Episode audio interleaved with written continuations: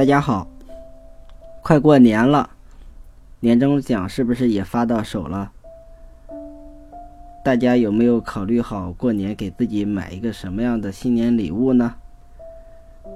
许多朋友，尤其是新朋友，总会问我一个问题：哎，你说我该买个什么单反？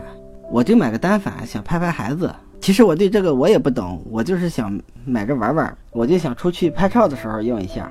我就想出去旅游的时候用一下，拍拍照，哎，记录记录日常，其实是很重要的嘛。我们公司有时候搞活动没个拍照的，我想学学拍照，诸如此类的问题，我每个星期都要面对很多个。其实呢，关于我该买个什么样的单反，还是一个比较笼统的问题。一般我会再问一下朋友，帮他们明确一下他们的需求和预算，因为常见的单反就是那么几个品牌。其实也不一定是单反，对于我们不是从业者来说，能够拍的比较清楚，然后还拍的比较美，一般也就是佳能、索尼、尼康这三家。我就先不去评判这三家的优势劣势，因为要展开的话需要占很大的篇幅。我们可以专门做几期关于佳能、索尼还有尼康的。那对于日常的拍照来说，一般的人的预算会在五千块钱左右。因为五千块钱也不是一个小数，我希望大家呢可以先去买一个二手相机，当然二手的水是很深的，大家可以找一个靠谱的二手相机商行。当然我说的不是京东，应该是全国各地每一个城市的信息城或者是电子城都会有这样的。为什么推荐二手呢？因为二手的入门机一般就是在一千五百块到两千五百块。一个还算新的机身，加上一个简单的镜头，当然了，这个镜头就是我们俗称的“狗头”。但是对于初学者来说，入门了解相关的知识，练练手已经是足够的了。当然了，这个还是需要一些基础来学习的。当你二手的相机在你手里放了一年之后，那这一年里呢，有的人是真的放了一年，没拿出来过一次两次，这说明你对摄影可能真的是。不感兴趣，或者是你真的没有时间，那你第二年你再出掉，可能也赔不了一百两百。但是这一百两百呢，也就帮你证明了，摄影跟你从此是路人，也没有多大的热情和激情。用一百两百证明了一个道理，还是不错的，总比你花了五六千，然后再两三千出掉，中间的差价还是很令人心疼的嘛。那另一种可能呢，就是在这一年里疯狂的拍摄。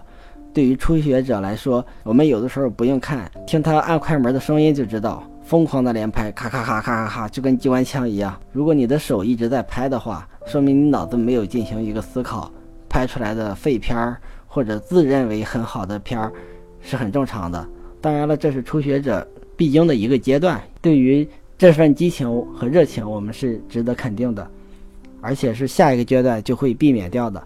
也是很好的。那经过了一年，平均是两万张照片或者两万次快门之后，你就会慢慢的发现相机上会有一些功能满足不了你的需求，这说明你的水平在提高。这时候呢，你该换机器了。如果说口袋比较充实，那你可以直接上高端机、专业机，呃，大约就是一万左右的机身，其实也就够了。再加上一个一万左右的镜头。如果说是想慢慢的升级。那你可以上一个差不多的中端机，大约预算就是机身加镜头加起来一万五左右。那这时候呢，买新的或者买二手的都是根据实际情况来了，肯定二手的性价比高。新的话，因为你今后可能会用个两三年，也是很值的。我们再来说一当下，我们应该买一个什么样的相机？除了考虑价格和性能之外，因为很多朋友买了单反是为了出去旅游的时候用。那我就要提醒大家去注意第三点，除了价格和性能之外的第三点，就是重量，也就是便携性。大家可以想一想，在高原你爬山、你走路你都气喘吁吁的时候，你再扛着一个七斤重的机身加镜头，你觉得你还能走得动吗？而且这东西还得小心的，不能磕了碰了，不能沾上水，不能抱进去土。有的时候你会走的，你都想把这相机扔了。一点都不夸张，甚至你连用手机拍照的力气都没有。重量在你长途跋涉的时候是非常重要的一个系数。所以说我希望大家能够选择的，是在性能和价钱相同的情况下。去选择那一款最轻的相机，因为这对于你出门来说无比重要。我现在出门刷街的时候是带了一个微单，当然是可以换镜头的，然后带上一个三五的定焦，这对于我出门来说日常已经足够用了，而且非常的轻快，也比较方便，拿出来也快。好了，关于我该买个什么样的单反，就先谈到这里。如果大家关于单反还有其他的问题，欢迎留言，我们继续探讨。今后我们还会做一期栏目，来谈具体的我该怎么学拍照。谢谢大家，科科。